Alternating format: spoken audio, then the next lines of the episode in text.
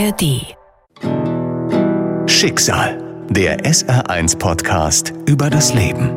Heute. Also es gab wirklich äh, Zeiten, wo ich einfach nur funktioniert habe, wo ich geguckt habe, dass meine Kinder äh, was zu essen haben, was zum Anziehen, dass wir das geschafft haben, die Arzttermine, wo ich einfach so fertig war und ja, nichts mehr ging. Ne? Einfach ausgelockt, weil man so viele Termine hat und einfach ja so viel gefordert war. Und ja, vielleicht auch die Gedanken, packe ich das, mache ich das richtig, kann ich den Kindern genug geben für ihr späteres Leben. Das ging ja ab einem gewissen Alter, wo man merkt, dass das sind Defizite einem schon im Kopf rum, wo man denkt, oh, wie kann man noch helfen, was kann man noch machen. Schicksal, der SR1-Podcast über das Leben mit Martin Liss. Ja, ich habe Zeit gedacht, das kriege ich nicht hin. Ich habe wirklich gedacht, halt eben, schaffe ich das? Schaffen wir das? Können wir die Kinder genug fördern?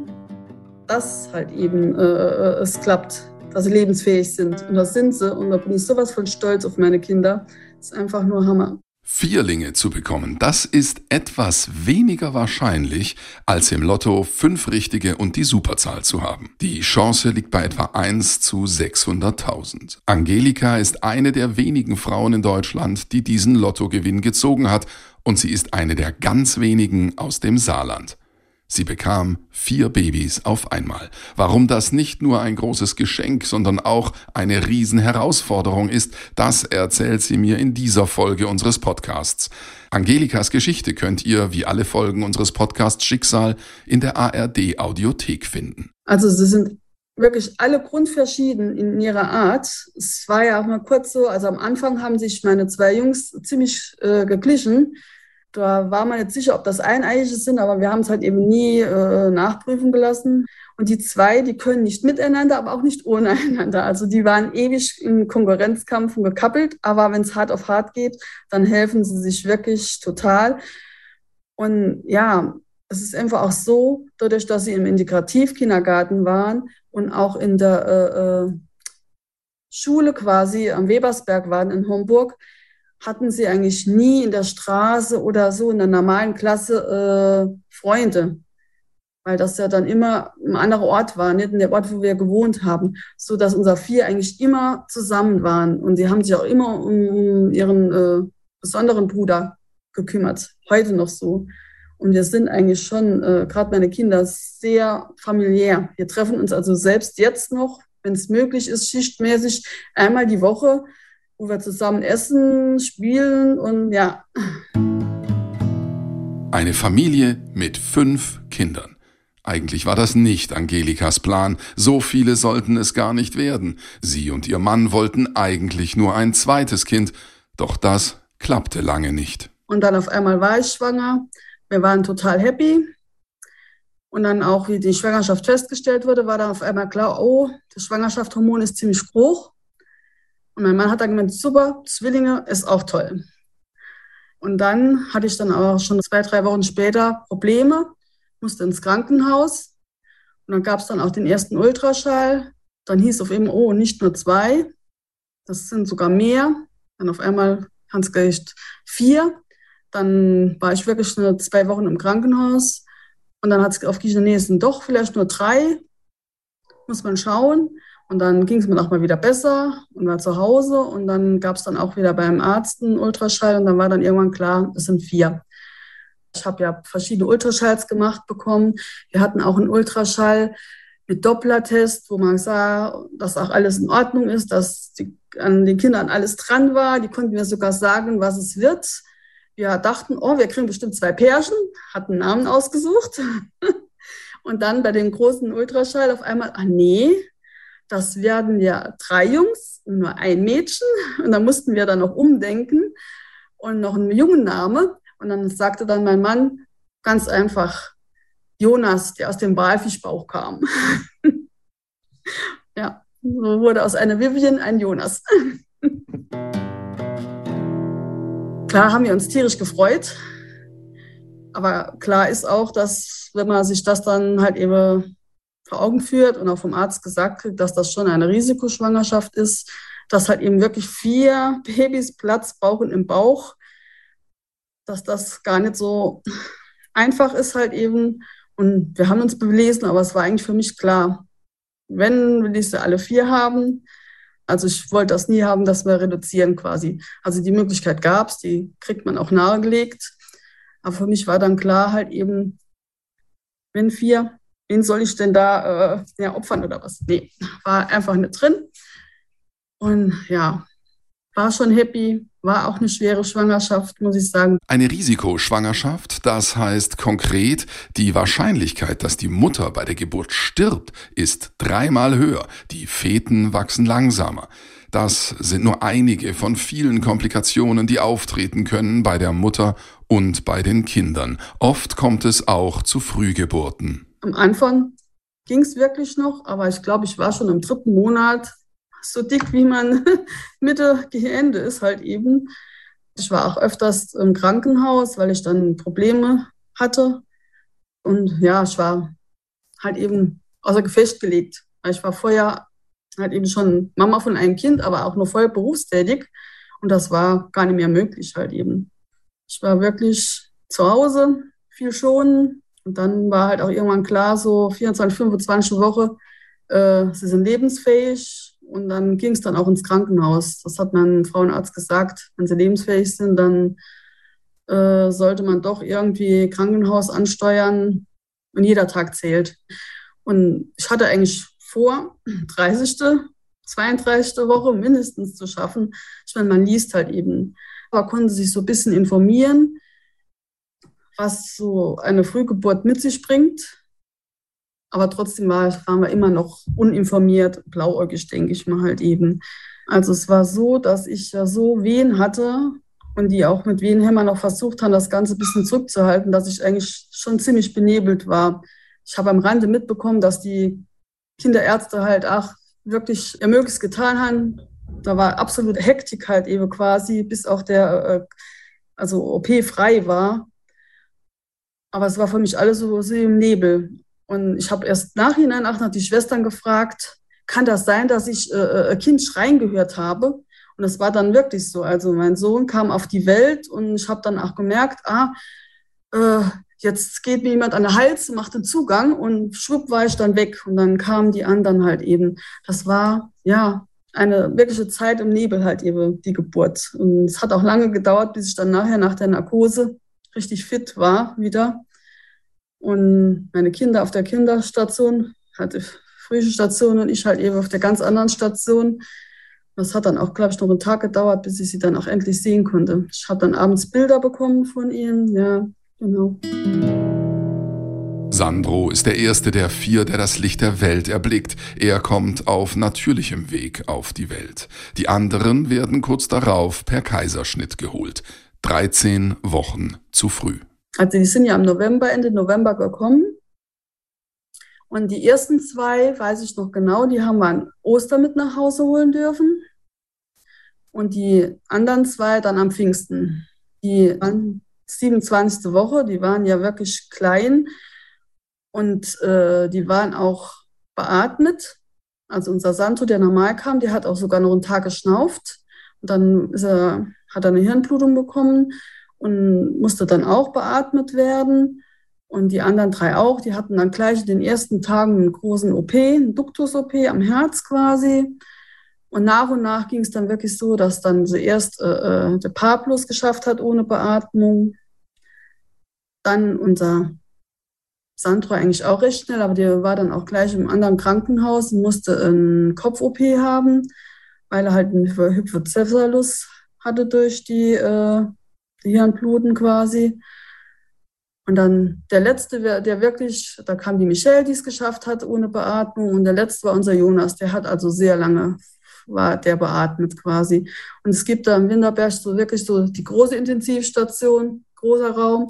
Und dann rutscht man immer so, wenn es besser geht, immer einen Raum weiter nach hinten.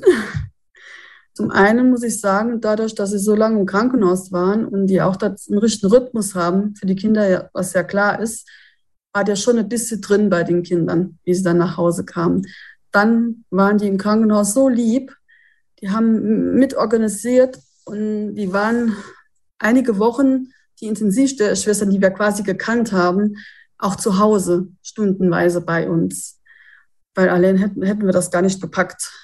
Und wie dann wirklich das dann nicht mehr machbar war, quasi auch über die Krankenkasse, dass die uns dann helfen, haben die aber auch noch mitorganisiert, dass wir wirklich eine, äh, eine Krankenschwester hatten quasi, die dann auch so ein paar Stunden am Tag kam und mir wirklich äh, geholfen hat. Und selbst wie das dann auch nicht mehr möglich war, weil wir sind mit Sauerstoff nach Hause. Also wir hatten einen Sauerstofftank im Wohnzimmer stehen und die Kinder, die hatten dann äh, äh, Sauerstoff quasi in der Nase dann auch, wenn sie im Bett waren. Und selbst unser Pablo, der hatte so eine Beatmungslunge, dass er quasi, wenn wir spazieren waren, sogar ein mobiles Gerät gebraucht hat am Anfang. Und Monitore hatten halt eben und irgendwann ging es dem wirklich immer besser. Also das peu à peu ging es wirklich aufwärts. Und dann hatten wir dann nachher dann sogar äh, eine Tagesmama, die stundenweise kam. Weil ich muss gestehen, allein hätte ich das nicht stemmen können. Monatelang pendeln zwischen dem Krankenhaus und zu Hause, immer in Sorge um die Kleinen, und dann ist da noch die große Schwester der Vierlinge, die es jetzt auch nicht leicht hat. Also sie fand das schon toll, aber sie hatte halt eine schwere Zeit auch. Sie ist halt eben wirklich total zu kurz gekommen der Zeit. Auch danach, wie sie auf der Welt waren, die waren ja wirklich wochenlang noch im Krankenhaus und sie war so tapfer. Sie ist also dann auch mitgefahren. In Winterberg in Saarbrücken gibt es dann die Möglichkeit, Intensivstation von außen, eine überdachte äh, Balkon ist dort quasi. Die hat dann wirklich auch nur von außen schauen dürfen und hat wirklich viele Stunden ausgeharrt dort, wo wir die Kinder besuchen waren. Es ist nicht alles nur halt eben, oh, wie süß. Ich meine, das war das, wenn man wirklich mal draußen war, oh, wie schön, oh, wie süß. Ist es nicht. Es ist einfach anstrengend. Und gut, wir waren auch schon in gewisser Weise äh, abgeschirmt, weil es gar nicht so einfach war, fortzugehen. Ich kann mich an eine Begebenheit erinnern, wir dachten, wir wollten unbedingt mal ein Bild haben mit unseren vier zusammen, noch so im ersten Lebensjahr. Und da haben wir uns dann wirklich mit dem Vierlingswagen in den Saarback-Center geschafft, wollten dort Bilder machen lassen. Und wir gehen dort, jeder hat sich umgedreht, fanden wir nicht so toll. Und dann ging ein Mann an uns vorbei und sagt, boah, da haben die Hormone aber zugeschlagen ich habe mich eigentlich schon fast geschämt deswegen. Ne? Ja. Mhm. ja. Das bleibt im Kopf. Ne? ja. Vier Babys auf einmal. Das heißt nicht nur viermal füttern, viermal windeln, viermal baden, anziehen, eincremen.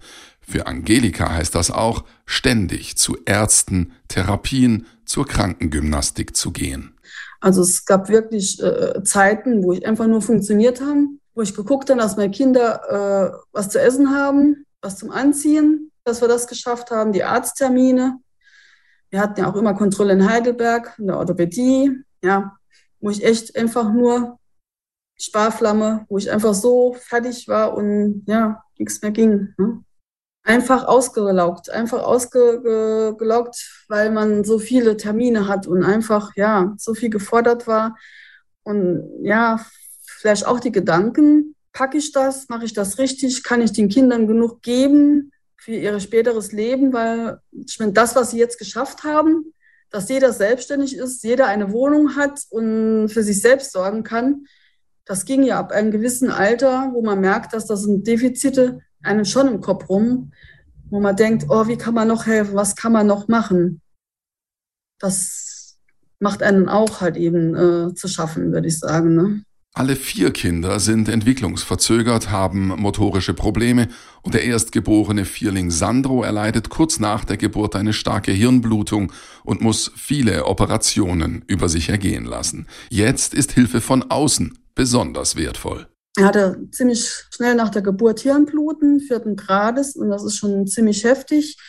Und hat dann quasi äh, einen Hypocephalus gehabt, also Wasserkopf heißt das ja, und er musste ein Schandsystem gelegt bekommen, damit halt eben äh, kein Hirndruck bekommt durch diese Hirnflüssigkeit, die sich ja dann ansammelt. Er hatte viele OPs am Anfang und wir hatten auch wirklich ein Jahr 2003, da waren wir wirklich ein Dreivierteljahr im Krankenhaus und der ist, glaube ich, fünf, sechs Mal operiert worden mit Not-OPs Und es sah da wirklich gar nicht gut aus. Und ich war ganz viel im Krankenhaus.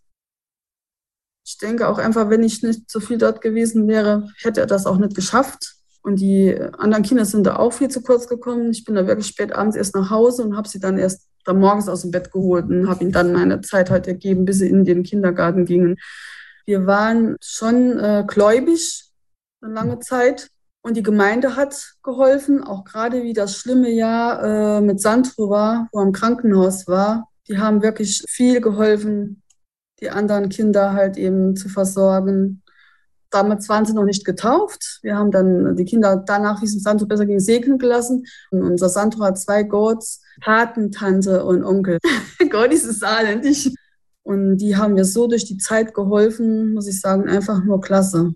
Also wenn ich dran denke, gerade äh, unsere Doris, die hat mir mit so vielen Gesprächen geholfen und auch praktisch, also geholfen quasi.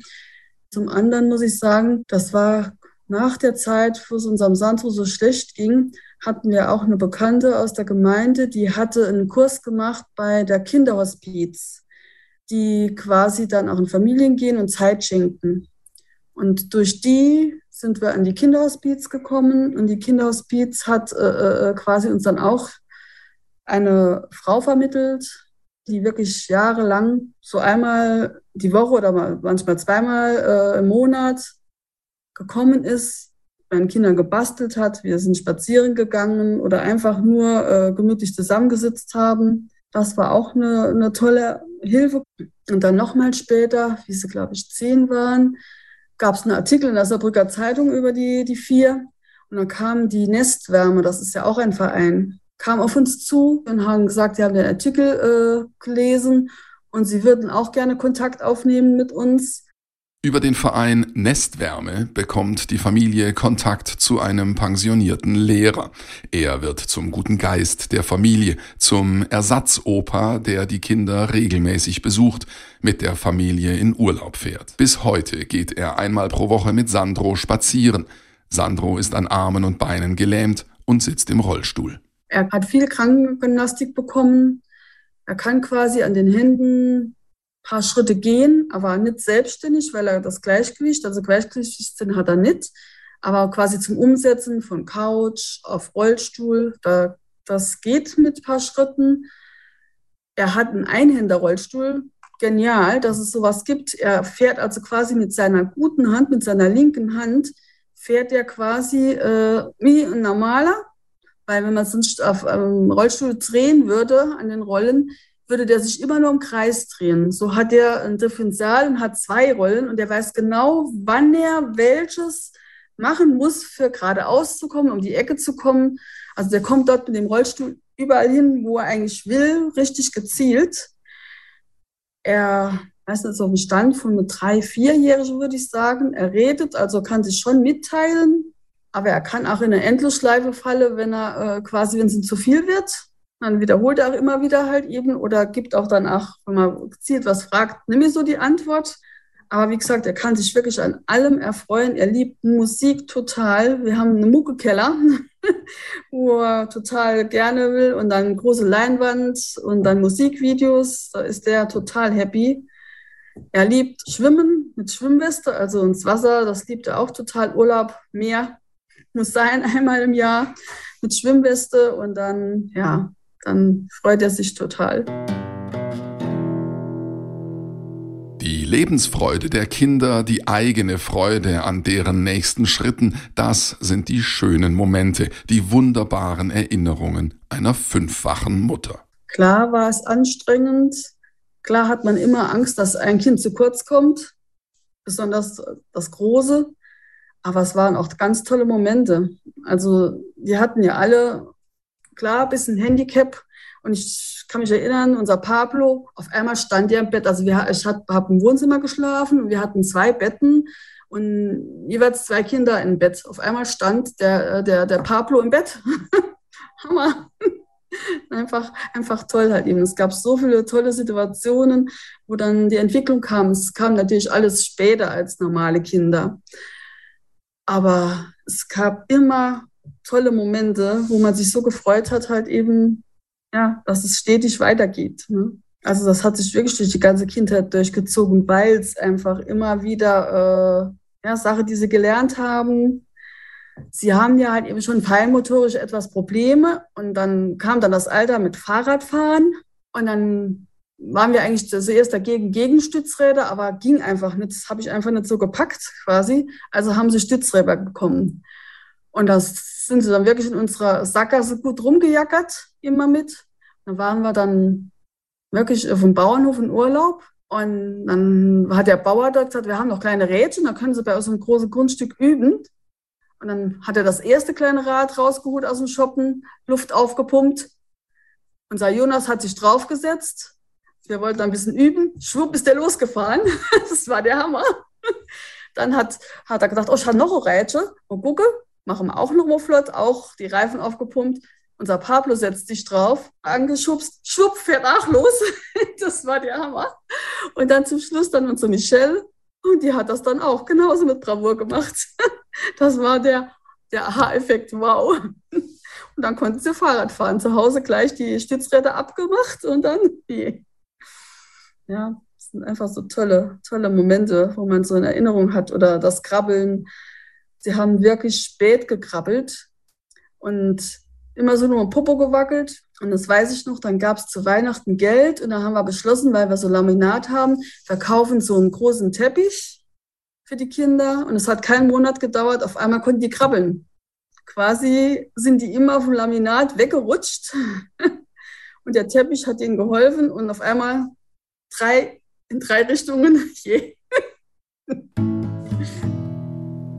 Aus den krabbelnden Vierlingen sind inzwischen große Leute geworden, die mitten im Leben stehen und alle ihr eigenes Ding machen. Und auch Angelika hat inzwischen wieder Zeit für ihre eigenen Interessen. Also, sie sind jetzt alle schon äh, ausgelernt, also haben alle ihren Beruf. Und ich finde das einfach toll, wenn ich dann denke, früher, wo ich dann um die Defizite wusste und mir Gedanken gemacht habe, kriegen wir das hin? Können wir genug fördern?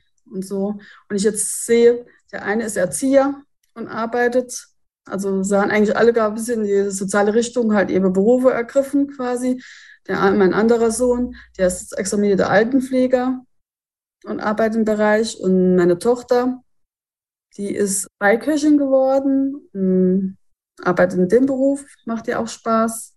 Und mein Sohn, der wirklich Beeinträchtigung hat, der arbeitet in Neunkirchen in der Reha und dort ist er in der Kerzenabteilung und macht quasi Kerzen und ist auch eigentlich total glücklich dort. Gut, dadurch, dass der Sandro noch bei mir lebt, bin ich schon noch halt eben äh, viel zu Hause. Also brauche ich jedes Mal Babysitter quasi. Aber ich gehe wieder arbeiten und das mache ich eigentlich gerne. Ich war wirklich ganz, ganz lange zu Hause. Und durch unsere Kinder und durch ihre Einschränkungen habe ich mich, also ich habe Konditor gelernt und bin jetzt in eine ganz andere Richtung. Ich gehe quasi als Integrationshelferin in eine Schule mit der 1 zu 1 Betreuung und betreue halt auch ein Kind mit Einschränkungen, mit äh, Gehörprobleme. Und ich denke einfach, das ist absolut tolle, sinnvolle Arbeit. Und unser Kinder sind halt auf besondere Schule gegangen. Und ich finde diese Inklusion einfach absolut wichtig und, und toll quasi. Und es macht mir wirklich viel Spaß. Es ist zwar auch sehr anstrengend, aber es macht wirklich äh, total Spaß und hat halt eben auch gepasst, weil äh, wie ich da angefangen habe, mit, waren meine Kinder noch in der Schule und das hat wirklich dann auch zeitlich wirklich gut gepasst quasi. Aber wie gesagt, ich töpfere gerne. Also ich habe wirklich äh, in meinem Keller einen Brennofen stehen, habe zwei Freundinnen, mit denen ich mich treffe und wir töpfern. Unsere Gärten quellen über mit tollen Keramik und immer wieder Geschenk irgendwo drin für jemand. Ja. Kreativität, das hat mir vielleicht geholfen. Das war mein Ausgleich, das Malen und mittlerweile das Töpfern. Das ist das, was, glaube ich, mich dann runterholt halt, wenn es mir nicht so gut geht. Das ist mein Leben. Vieles äh, andere Sachen sind einfach an mir vorbeigegangen. Das merke ich jetzt gerade erst wieder, wo sie wirklich alle aus dem Haus sind, dass da sogar eine Lehre da ist, ne? weil meine Kinder halt eben mein ganzes Leben waren. Das alles war auf sie abgestimmt quasi. Selten hatte ich Freiräume, aber das war für mich normal. Das war für mich eigentlich anstrengend, aber keine Bürde oder was. Ich würde auch nie eins von meinen Kindern missen wollen. Also ich würde es nicht anders machen. Ich würde also nie sagen, nee, das da, wenn ich das gewusst hätte, äh, dann hätte ich sie nicht allgritt. Nee, ich würde sie genauso noch immer holen und ich würde das genau selber alles noch immer wollen mit mir durchstehen. Haben jeder Einzelne sowas von doll lieb und ja. Schicksal, der SR1-Podcast über das Leben. Alle Folgen in der ARD-Audiothek und auf vielen anderen Podcast-Plattformen. Eine Produktion des Saarländischen Rundfunks. Sie sind süchtig und reden darüber. Mein Name ist Hagen Decker. Mit mir oft im Studio, wenn nicht sogar immer, John Cook. Zusammen machen sie den Podcast Sucht und Süchtig. Und zwar reden wir über unsere Sucht und unseren Kampf gegen diese und unser Leben in der Abstinenz. Und wir nehmen euch gerne mit in diese Welt, um euch vielleicht zu schützen oder euch zu zeigen, wie es enden kann. Und vielleicht macht ihr euch ja selbst Gedanken über euer Leben oder über das eines Angehörigen und könnt ein bisschen was davon mitnehmen. Sucht und Süchtig, Gewinner des Deutschen Podcastpreises 2023. Ein Podcast für Süchtige, die abstinent leben, Abhängige, die clean werden wollen und natürlich für alle anderen, die das Thema packt. Jetzt mit neuen Folgen immer donnerstags in der ARD Audiothek.